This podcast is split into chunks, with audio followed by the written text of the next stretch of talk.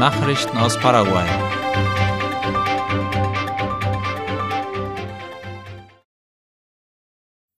Paraguay wird stellvertretender Vorsitzender des WHO-Exekutivrats.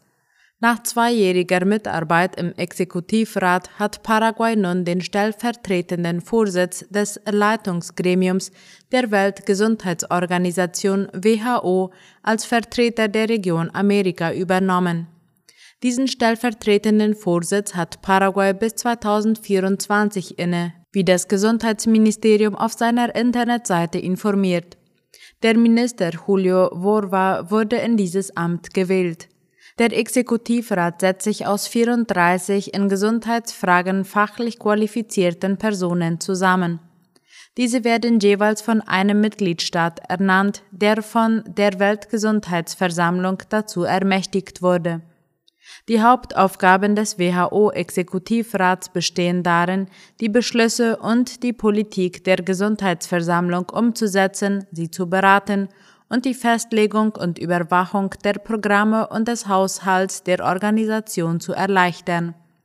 Als Vizepräsident wird Vorwa eine wichtige Rolle bei der Entscheidungsfindung in diesem internationalen Gremium spielen, heißt es. Sogenannte Narkogamerin im Chaco festgenommen. Wie unter anderem Ultima Hora berichtet, haben Beamte der Antidrogenbehörde Senat gestern eine Frau festgenommen, die in der Gegend von Mariscal Estigarribia im Departement Boquerón Kokain verkauft haben soll.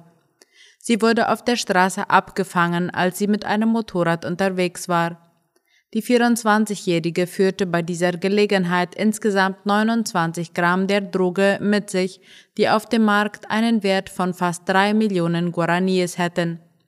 Die Frau ging den Ermittlungen zufolge normalerweise so vor, dass sie die Drogen in einer Videospielkonsole versteckte, weshalb diese Nazi in einem an die Medien weitergegebenen Bericht als Narkogamerin bezeichnete. USA und Paraguay erweitern Zusammenarbeit im Zollbereich. Das Landwirtschaftsministerium der Vereinigten Staaten hat das Abkommen zur Verbesserung des Agrarhandels mit Paraguay um zwei Jahre verlängert. Darüber berichtet die staatliche Nachrichtenagentur IP Paraguay. Direktor Julio Fernandez unterzeichnete das Dokument im Namen der nationalen Zollbehörde und Daniel Oviedo im Namen des Programms T-Fest. Das Projekt Landwirtschaftliche Systeme und Technologie zur Erleichterung des Handels, kurz TFEST, zielt auf die Vereinfachung, Modernisierung und Standardisierung der Verfahren für die Ausfuhr, die Einfuhr und den Versand von landwirtschaftlichen Erzeugnissen in Paraguay ab. Die Zollbehörde schätzt, dass die Kosten für den Handel mit landwirtschaftlichen Erzeugnissen damit um 14 Prozent gesenkt und die Freigabezeiten für die Produkte um 30 Prozent verkürzt werden können. Das Gesundheitsministerium stellt seinen aktualisierten Ethikkodex vor. Am gestrigen Mittwoch ist die aktualisierte Fassung des Ethikkodex des Gesundheitsministeriums vorgestellt worden. Darüber berichtet die Institution auf ihrer Internetseite. Die überarbeitete Version des Dokuments wurde durch den Beschluss Nummer 591 genehmigt, der eine Überarbeitung alle zwei Jahre vorsieht. Der Ethikkodex hat das Ziel, die ganzheitliche Entwicklung der Mitarbeiter zu fördern und die Voraussetzungen für qualitativ hochwertige Dienstleistungen zu schaffen. Damit soll die Lebenserwartung der Bevölkerung, die Gesundheitsdienstleistungen in Anspruch nimmt, verbessert werden.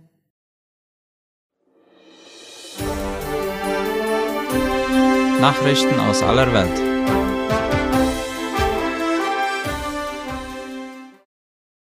Zelensky zu Europagipfel in Moldawien eingetroffen.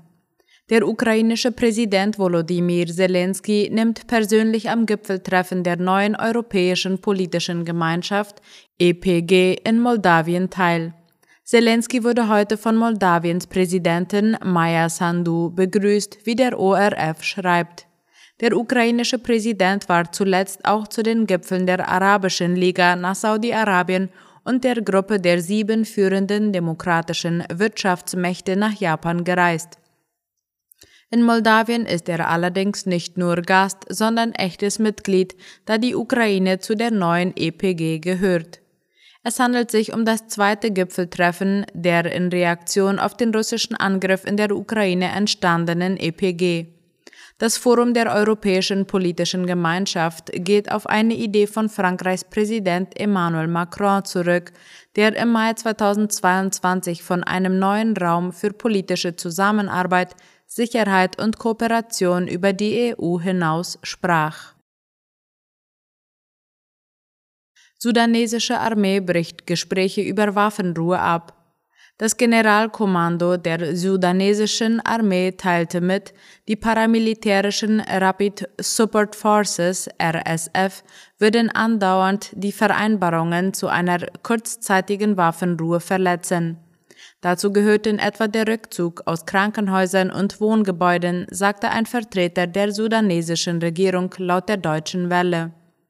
Deshalb würden die Gespräche in Jeddah in Saudi-Arabien nicht fortgeführt. Dagegen erklärte die RSF, die Waffenruhe werde trotz wiederholter Verstöße der Armee eingehalten. Brasiliens Ex-Präsident wegen Korruption zu acht Jahren Haft verurteilt. Der ehemalige brasilianische Präsident Fernando Collor de Mello ist zu acht Jahren und zehn Monaten Gefängnis verurteilt worden, wie Latina Press schreibt. Die Richter des obersten Gerichtshofs, die seinen Fall verhandelten, urteilten, dass er zwischen 2010 und 2014 während seiner Zeit als Senator 4 Millionen US-Dollar erhalten habe, um unrechtmäßig Verträge zwischen einem Bauunternehmen und einer ehemaligen Petrovras-Tochtergesellschaft VR Distribuidora zu erleichtern. Außerdem begünstigte Melio den Geschäftsmann Joao Lira, zu dem er eine freundschaftliche Beziehung haben soll. Die Ermittlungen standen im Zusammenhang mit dem Fall Lava Jato, in den viele brasilianische Politiker seit fast einem Jahrzehnt verwickelt sind. Die Ratifizierung der Entscheidung des obersten Gerichtshofs erfolgte mit acht Ja und nur zwei Nein-Stimmen und fast eine Woche nach der Bekanntgabe der Verurteilung des ehemaligen Präsidenten. Die am Mittwoch beschlossene Haftstrafe lag deutlich unter den 33 Jahren, die der Berichterstatter Edson Fachin ursprünglich vorgeschlagen hatte. Russland will größere Mission in ukrainischem Atomkraftwerk zulassen. Russland hat sich zu einer Erweiterung der Beobachtermission der Internationalen Atomenergiebehörde IAEA e im von russischen Truppen besetzten ukrainischen Atomkraftwerk Saporischia bereit erklärt. Der Chef der nationalen Atombehörde Rosatom, Alexei Litschatjow, versprach heute laut dem ORF, alle Handlungen des IAEA-Generaldirektors Rafael Grossi zu unterstützen. Dazu gehöre möglicherweise ein erneuter Besuch des Argentiniers im größten europäischen Atomkraftwerk, wie es heißt. Grossi hatte sich im UNO-Sicherheitsrat in New York einmal mehr besorgt über die Sicherheit des Kraftwerks geäußert. Er rief beide Kriegsparteien auf, einen abermaligen Beschuss der Nuklearanlage zu vermeiden. Saporischa dürfe nicht als Militärbasis oder Waffenlager genutzt werden, so Grossi. Die externe Stromversorgung sei zu gewährleisten, das Werk müsse vor Sabotageakten geschützt werden, erklärte der Generaldirektor der Atomenergiebehörde. US-Repräsentantenhaus belegt Aussetzung von Schuldenbremse. Seit Wochen hält der Schuldenstreit die Vereinigten Staaten in Atem, wie die Deutsche Welle berichtet. Nun hat der Kompromiss von Präsident Joe Biden und dem Republikaner-Anführer Kevin McCarthy eine Mehrheit im Repräsentantenhaus gefunden. Das US-Repräsentantenhaus belegte am Mittwochabend einen Gesetzentwurf, mit dem ein Zahlungsausfall der Regierung verhindert werden soll. Eine parteiübergreifende Mehrheit in der Parlamentskammer stellte sich hinter den Entwurf, wie es heißt.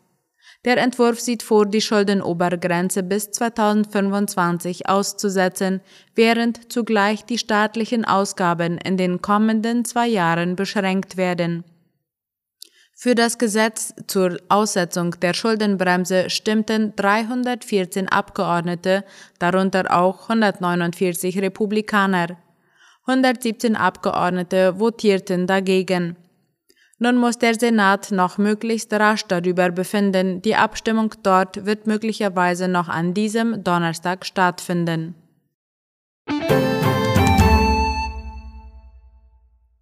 Soweit die Mittagsnachrichten heute am Donnerstag.